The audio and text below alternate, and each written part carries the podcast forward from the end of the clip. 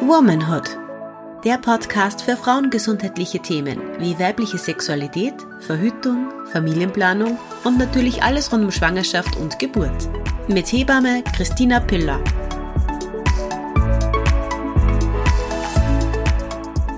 Hallo und herzlich willkommen zurück bei einer neuen Podcast-Folge von Womanhood. Ich sitze da mit der Martina. Hallo. Es fühlt sich irgendwie komisch an. Es ist das neue Jahr 2023. Es war gerade der Jahreswechsel. Wir haben gefühlt ewige Zeiten nicht mehr aufgenommen. Ja, wir haben uns auch ewige Zeiten nicht gesehen. Stimmt, ja. Du Urlauberin. Ja, Urlaub und Umzug und weißt du, alles auf einmal. Warum einfach, wenn es kompliziert auch geht, ist ja mein Motto. Und jetzt habe ich mir gerade gedacht, oh Gott, ich weiß gar nicht mehr, was ich zum Intro sagen soll, aber dieser berühmt-berüchtigte erste Satz ist mir dann doch wieder eingefallen. Und wir haben uns vorgenommen, dass wir heute ein paar Folgen aufnehmen für euch. Und zwar würden wir gerne beginnen mit den Community Questions. Diese Folge ist immer sehr beliebt und ich bin auch urdankbar, dass immer so viele Fragen reinkommen und da sind auch immer eigentlich sehr coole Fragen dabei. Und wir starten gleich in Medias Res wie mein alter Hm, Lateinprofessor so immer gesagt hat. Wirklich, ich bin eine alte Lateinerin. Weil wenn ich eins bin, dann bin ich eine Klugscheißerin und was man mit Latein klugscheißen kann, das ist, das ist Vor allem vor mir, weil ich habe kein Latein gehabt. Kenn mich da nicht so aus. Eine der Fragen war, was würdet ihr eurer Schwester, besten Freundin, also Schwester slash besten Freundin raten in Bezug auf Schwangerschaft, Geburt, Wochenbett? Und ich glaube, wenn man schon mal eine Folge von uns gehört hat, dann sind da eh immer mal wieder so Tipps und Tricks dabei, vor allem was das Wochenbett und die berühmt-berüchtigte Lasagne angeht, von der wir jedes Mal sprechen. Aber ich glaube, der Alexandra, das war eine, eben eine Freundin, die, einer meiner engsten Freundinnen, die als erster schwanger worden ist, äh, habe ich von Anfang an gesagt, such dir sofort eine Hebamme. Sie hat mich gesucht und gefunden. So Zufall. ja, wirklich. Ähm, ja, ich glaube, ich würde schon in der Frühschwangerschaft eine Hebamme kontaktieren wollen. Beziehungsweise meine Schwester, wenn ich jetzt an meine Schwester denke, die sich mit der Materie noch überhaupt null auseinandergesetzt hat, glaube ich, würde ich ihr raten, so früh wie möglich eine Hebamme zu suchen. Auf jeden Fall. Weil das erste, der erste Kontakt mit der Hebamme ist ja meistens 18. bis 22. Woche.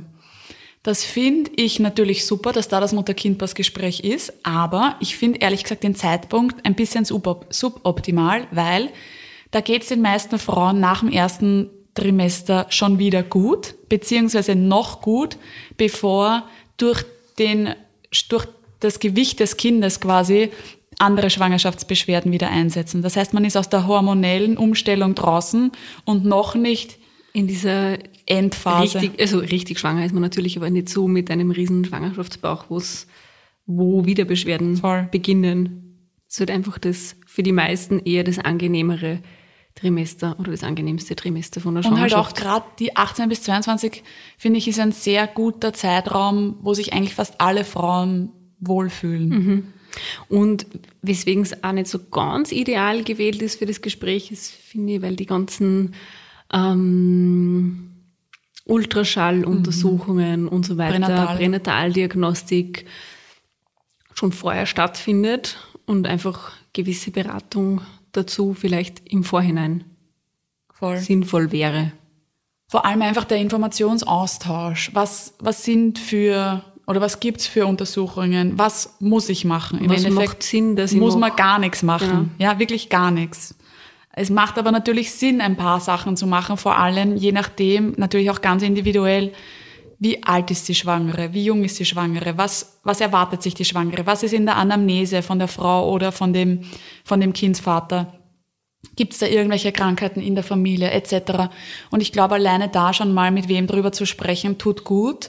Natürlich hilft es auch immer, wenn man Freundinnen hat, die schon schwanger waren, aber die können einen ja nicht wertfrei informieren, weil die haben ja einen eigenen Bezug dazu. Vielleicht hat die diese und jene Untersuchung nicht gemacht oder gemacht und man Und fühlt ist sich davon dann überzeugt genau, oder eben das Gegenteil. Und Genau. man wird dann schon, auch nicht unbedingt bewusst, aber schon irgendwie in eine gewisse Ecke positioniert oder gedrängt. Vielleicht immer Eh klar, weil vielleicht wenn das für will. mich als Frau funktioniert hat, dann möchte ich das natürlich für meine Freundin Genau. auch, aber vielleicht will die das gar nicht. Das heißt, es ist so wie alles im Leben extrem individuell und jede Frau, jedes Paar, jede Familie muss ihren eigenen Weg finden. Und da ist es, glaube ich, immer ganz gut, dass mit medizinischem Personal, natürlich auch mit der niedergelassenen Fachärztin oder Facharzt zu besprechen. Wobei ich schon glaube, dass halt die Beziehung oder ja, oh ja, die Beziehung zur Hebamme nochmal ein bisschen niederschwelliger ist. Ja, ich habe es mir auch jetzt wieder gedacht. Ich hab, es hat mir jetzt wieder eine Frau angefragt, die habe ich schon bei den ersten zwei Kindern betreut und jetzt kriegt sie das dritte. Und eigentlich habe ich mir gedacht, Boah, ich so will lang nicht mehr so oft. Hebamme? Ja, habe ich mir auch gedacht. Ich habe auch schon mal ein drittes Kind gehabt und da habe ich mir auch gedacht, Jesus. genau. Ähm, und dann habe ich mir kurz gedacht, eigentlich will ich ja jetzt gerade nicht mehr so viel freiberuflich machen, aber es ist irgendwie, dieses Verhältnis Mhm. ist schon sehr ähm, irgendwie niederschwellig, würde ich jetzt sagen. Und auch fast schon freundschaftlich, Ja, wenn man dort ist, schon ein bisschen. Und da sage ich natürlich gerne ja, weil ja. Voll. einfach die Verbindung irgendwie eine andere ist. Und ich glaube, dass das natürlich von Seiten der Frauen meistens nur einmal intensiver ist. Und insofern man da vielleicht mit der Hebamme schon Sachen bespricht, die man vielleicht mit dem Arzt oder mit der Ärztin, wo man 10 Minuten in der Ordi ist oder 15 Minuten in der Ordi ist, nicht so leicht ansprechen kann. Oder manchmal fällt es einem dann auch nicht mehr ein, zumindest geht es Auch mir manchmal sehr so, oft, wenn ich es ja. mir nicht aufgeschrieben habe. Also auf jeden Fall Tipp Nummer eins für Schwestern, Freundinnen, gute Bekannte, eine Hebamme suchen, so früh wie möglich. So früh wie möglich, weil manche, also die Hebammen, dadurch, dass es eben so eine Hebammenkrise gibt, übrigens, by the way, ähm, die sind halt alle sofort ausgebucht. Sehr Wirklich, schnell, ja. das Vor heißt allem in den Sommermonaten und über Weihnachten, Weihnachten ist es sehr schwierig, Hebammen zu finden. gehen auch auf Urlaub. Man glaubt es kaum. Man glaubt es kaum. Es steht ihnen auch Urlaub zu. Und ich bin auch natürlich sehr froh darüber, dass die Hebammen in diesem Job Urlaub machen und sich das auch nehmen. Wobei wir oftmals eh zu kämpfen haben, Nein zu sagen. Aber das heißt, je früher anfragen, desto besser. Vor allem, weil man dann vielleicht auch diese Person, es gibt ja auch telemedizinische Betreuung. Diese Person, diese Hebamme bietet dann vielleicht auch schon in der Frühschwangerschaft telemedizinische Betreuung an, wo man Fragen telefonisch oder so stellen kann. Beziehungsweise die Online-Hebammen bieten das ja auch an. Das heißt, man hat halt auch einfach in der Frühschwangerschaft schon Fragen. Deswegen ja, so früh wie möglich eine Hebamme suchen oder die Online-Hebammen anfragen für telemedizinische Betreuung. 18. bis 22. Woche das Mutter-Kind-Pass-Gespräch unbedingt machen. Unbedingt Auf jeden machen. Fall. Ich sehe ganz viele Frauen, die das nicht gemacht haben und funktioniert auch super, aber die, die es gemacht haben, haben, finde ich, so einen Vorteil.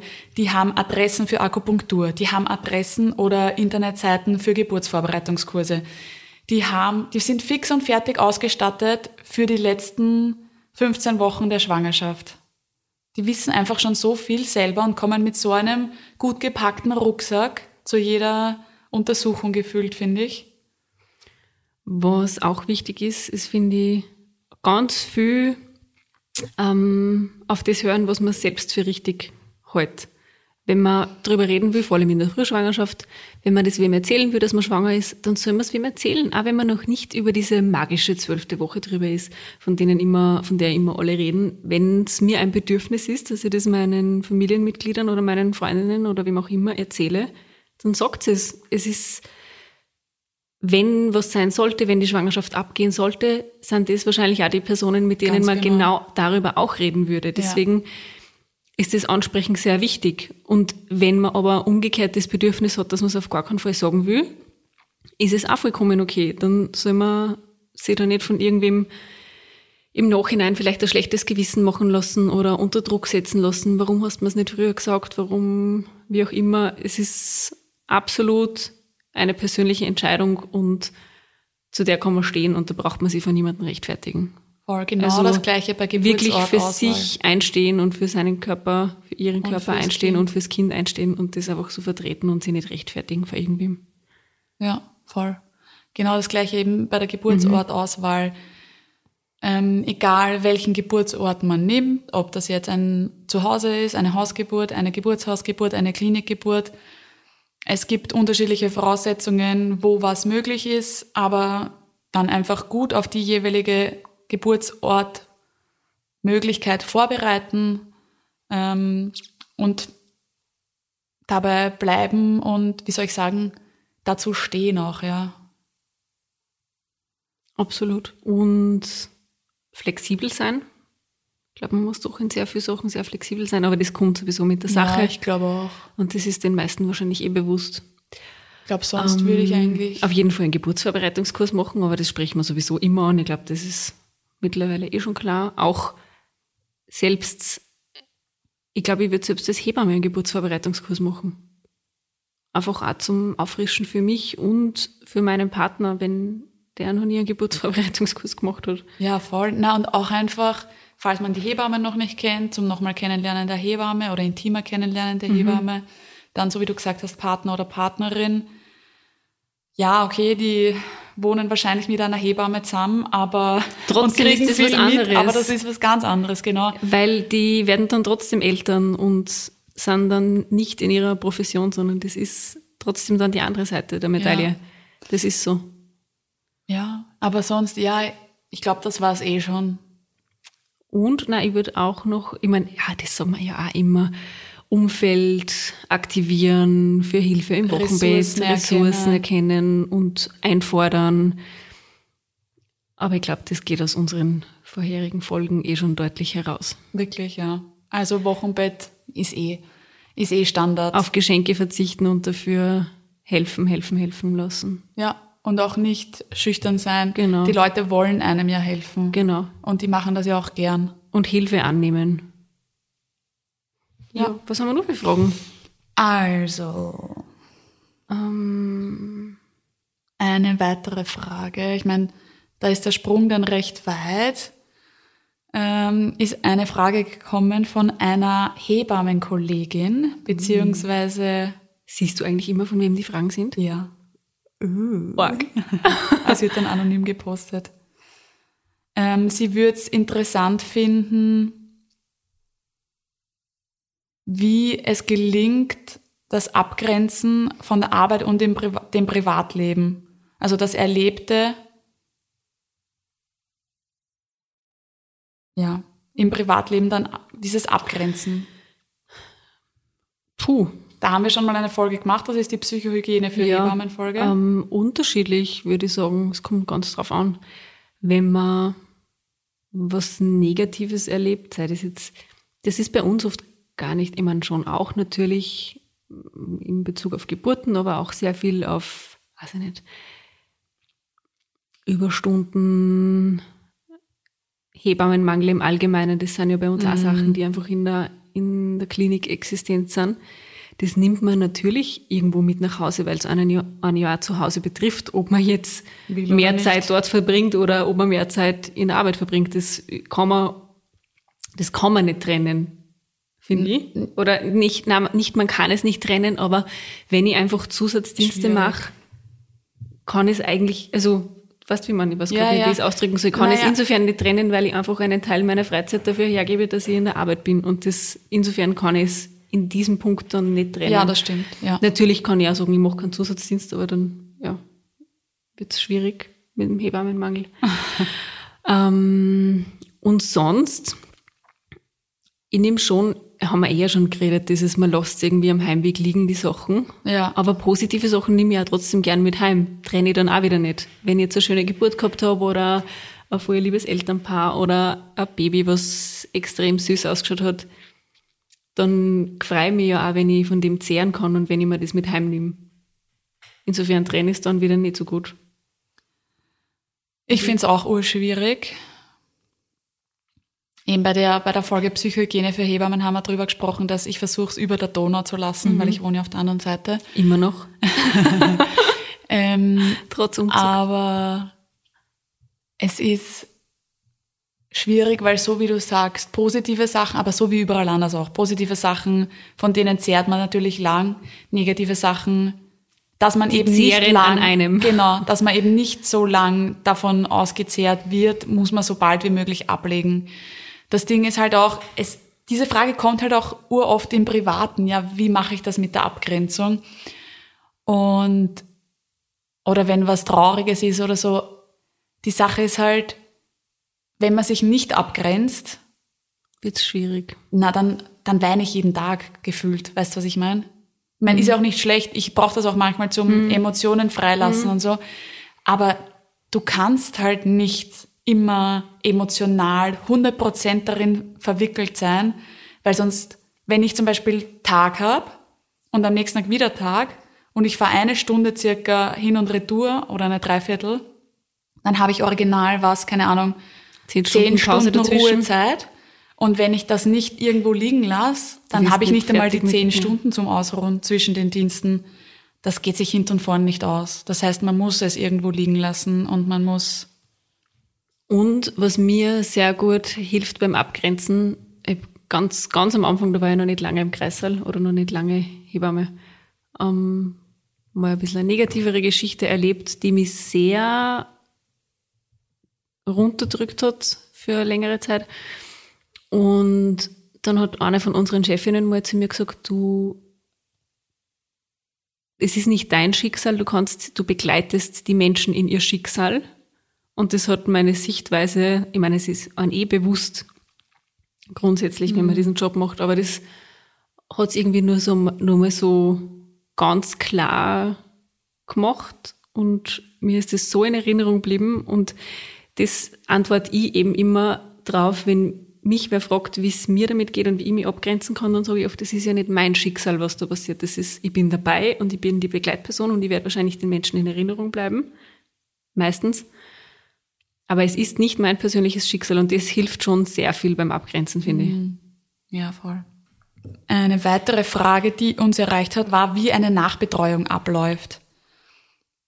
Ich finde, das ist immer ganz unterschiedlich, weil jede Hebamme managt natürlich ihre Freiberuflichkeit ganz unterschiedlich und natürlich auch mit dem, wann muss ich oder wann sollte ich am besten, am besten eine Hebamme kontaktieren, ist für jede ganz unterschiedlich. Die Hebammen unter uns, die einen Kassenvertrag haben, die würde ich kontaktieren, noch bevor ich meinem Partner sage, dass ich schwanger bin, glaube ich. Na, die Kassenhebammen, also die Hebammen mit Kassenvertrag, die sind einfach ganz, ganz, ganz schnell ausgebucht, klarerweise, weil die rechnen direkt mit der Krankenkasse ab. Das heißt, die würde ich sehr früh kontaktieren und alle anderen machen sich das eigentlich mit ihren Frauen selber aus, finde ich. Weil zum Beispiel, wenn sich eine Frau bei mir in der zehnten Woche meldet, ist das vollkommen ausreichend. Aber manchmal, je nach Kapazität, geht sich auch noch 15. Woche gut aus. Und so unterschiedlich wie das eben ist, so unterschiedlich sind dann auch die Nachbetreuungen, weil Voll. natürlich Kassenhebammen ähm, mehr Besuche machen können, aber dafür oft, also mehr Besuche, grundsätzlich kann natürlich jede Hebamme mehr Besuche machen, aber die werden halt von der Krankenkasse finanziert. Und insofern kommt wahrscheinlich oder vielleicht eine Kassenhebamme tendenziell öfter, aber dafür nicht so lange am Stück. Und umgekehrt eine privat zu bezahlende Hebamme, Wahlhebamme, nimmt sie wahrscheinlich für einen Besuch mehr Zeit, aber braucht dafür vielleicht insgesamt nicht so viele Besuche. Ja, würde ich auch natürlich, so sagen. es ist jetzt ganz grob mal gesagt, natürlich Aber es ist halt immer ganz wie individuell, was die Familie braucht, Genau. wie, wie das Kind ist, wie das mit dem Stillen funktioniert. Also ich kann nur von mir selber sprechen. Ich bin bei einem Hausbesuch circa eine Stunde bei der Familie. Ja, ja. Aber da bin ich schon schnell. Also ich versuche, ich, ganz früher, ganz früher, wie bin ich schon so lange Hebamme? Vor 40 Jahren. Na, am Anfang habe ich es nicht geschafft, in einer Stunde alles unterzubringen. Mhm. Und ich habe mir dann gedacht, na, ich muss so ein bisschen effizienter werden, einfach auch für mich effizienter werden. Ähm, und krieg's jetzt schon gut unter in einer Stunde, weil ich einfach auch viel mehr Routine natürlich Ja, drinnen habe. Aber man hat natürlich trotzdem immer die Punkte, die man abhaken muss und die man kontrollieren muss. Und die sind eigentlich immer die gleichen. Voll. Also das heißt, ähm, den Fundusstand kontrollieren bei der Frau, die Blutung kontrollieren, Geburtsverletzungen, sei das jetzt eben bei den Geburtswegen oder sei das eine Kaiserschnittnaht, ähm, kontrollieren. Die Blutdruck. Brust, genau, den Blutdruck, die Brust kontrollieren, ob es da irgendwelche Anzeichen auf Verhärtungen, Entzündungen, wunde Brustwarzen gibt. Ähm, Temperatur bei der gemeinsam, Mama und beim genau. Baby, dann das Stillen, das ist halt der Hauptpunkt meistens, der dann auch sehr oft den, die Länge des Hausbesuches beeinflusst, weil ja. die Stillmahlzeiten, ja, kommt halt darauf an, wie das funktioniert und so weiter. Das kann sich schon ein bisschen in die Länge ziehen. Und beim Baby schaust du einfach auch von oben bis unten das Kind an, die Hautfarbe ganz wichtig, die Temperatur, ähm, Das den, Gewicht. das Gewicht, den Nabel, die Ausscheidung. Und dann gibt man nur Neugeborenen rundherum, Ikterus. genau. Dann gibt man nur rundherum Tipps, wie es mit dem Baden funktioniert, wie es beim Tragen funktioniert. Das sind auch Sachen, die dann je nach Besuch mal mehr oder mal weniger Zeit beanspruchen. Voll. Aber ich finde ja, also ich bin 60 Minuten plus minus 10 Minuten wahrscheinlich. Genau, Sowas würde ich auch sagen. Wenn es jetzt der dritte Besuch schon ist bei der Familie Voll. oder so, oder wenn es schon das zweite, dritte Kind ist, dann ist man meistens auch flotter. Und das ist aber, da kriege ich alles ohne, ohne Stress, ohne irgendwas gut Genau. runter. Eine Stunde sollte sich eigentlich immer gut ausgehen. Und das ist halt auch ganz individuell. Und die, auch die Terminvereinbarung. Es ist jetzt nicht so, außer bei einer ambulanten Entlassung, da kommt man die ersten fünf Tage jeden Tag. Aber sonst komme ich, je nachdem, wie es die Familie braucht. Zum Beispiel, bei mir ist es dann meistens so, dass ich den Frauen sage, ja, schreibt's mir gerne eine SMS, wenn das Baby da ist und schreibt's mir gerne eine SMS, wenn, wann sie nach Hause geht. Und das machen sie dann auch immer und dann, wenn sie nach Hause gehen, schreiben sie meistens eine SMS und dann machen wir uns aus. Weil zum Beispiel manche gehen am Nachmittag nach Hause, da brauche ich an dem Tag nicht mehr kommen. Und manche sagen, sie gehen am Vormittag nach Hause, ob ich am Abend vorbeikommen kann.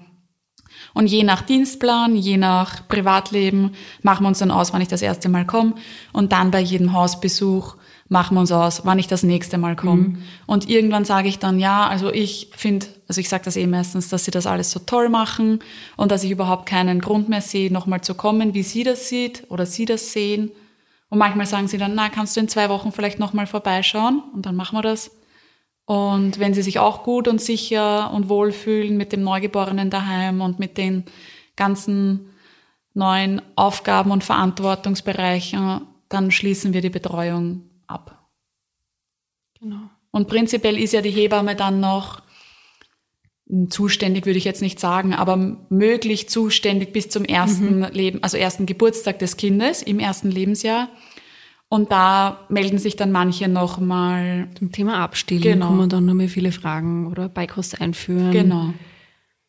Das sind so ja die ersten Themen dann noch im Jahr. Oder manche dann noch, weil die Geburtsverletzung noch ein bisschen zwickt, ob es da noch mal Tipps gibt. Oder, Oder, weil vielleicht dann nach mehreren Wochen plötzlich der erste Milchstau kommt oder die erste Brustentzündung.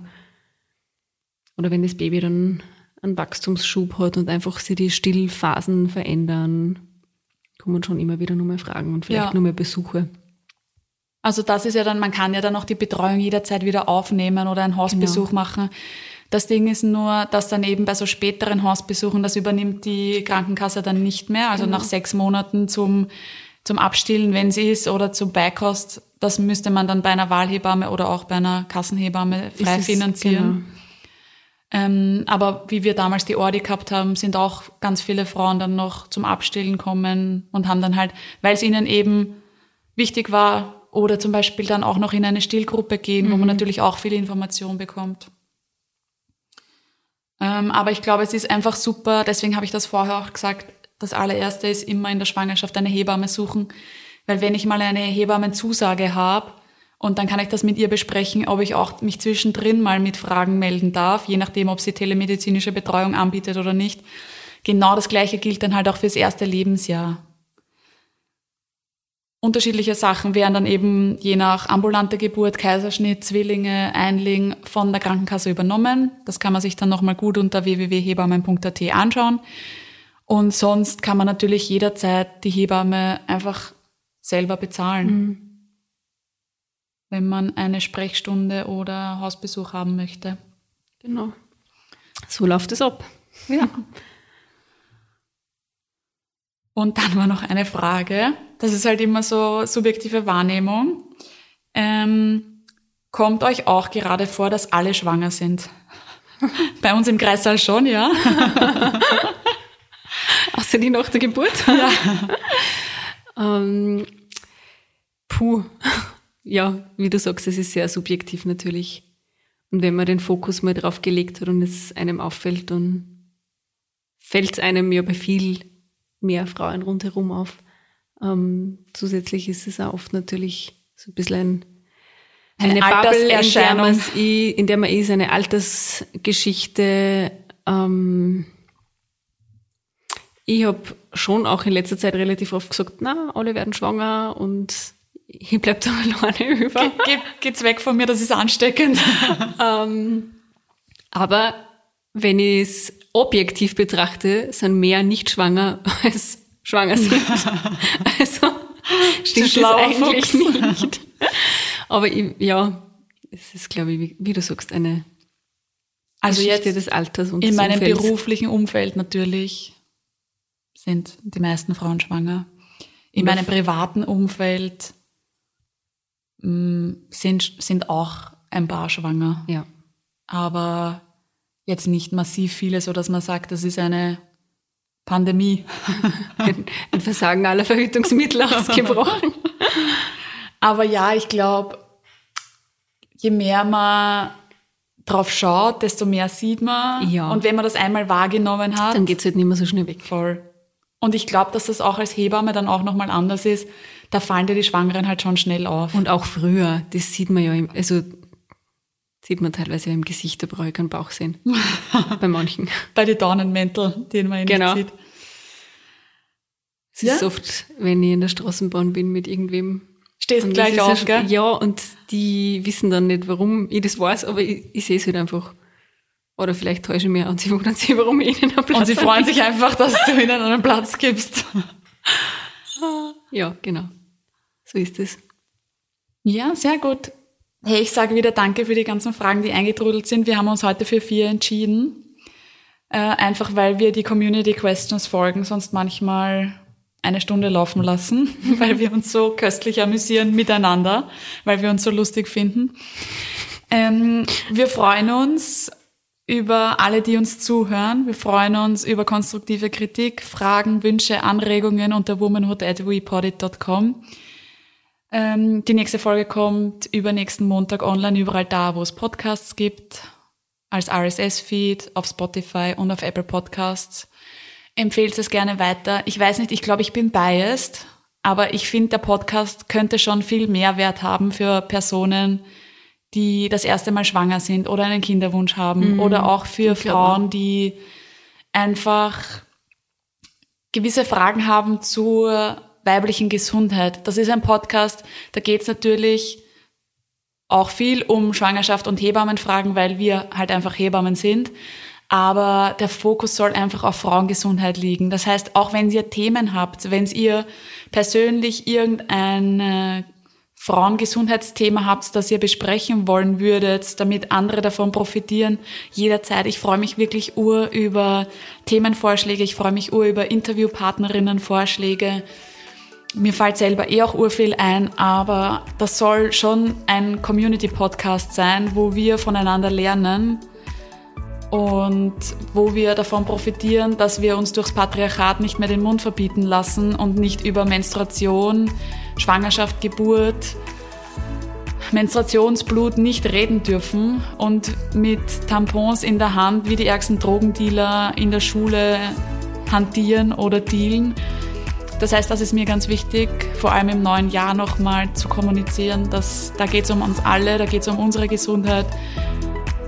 Ich freue mich über jegliche Art von Feedback oder wir freuen uns über jegliche Art von Feedback. Und ich sage danke. Hast schön gesagt. Ja, danke. Tschüss. Ciao. Dieser Podcast wurde produziert von WePoddit.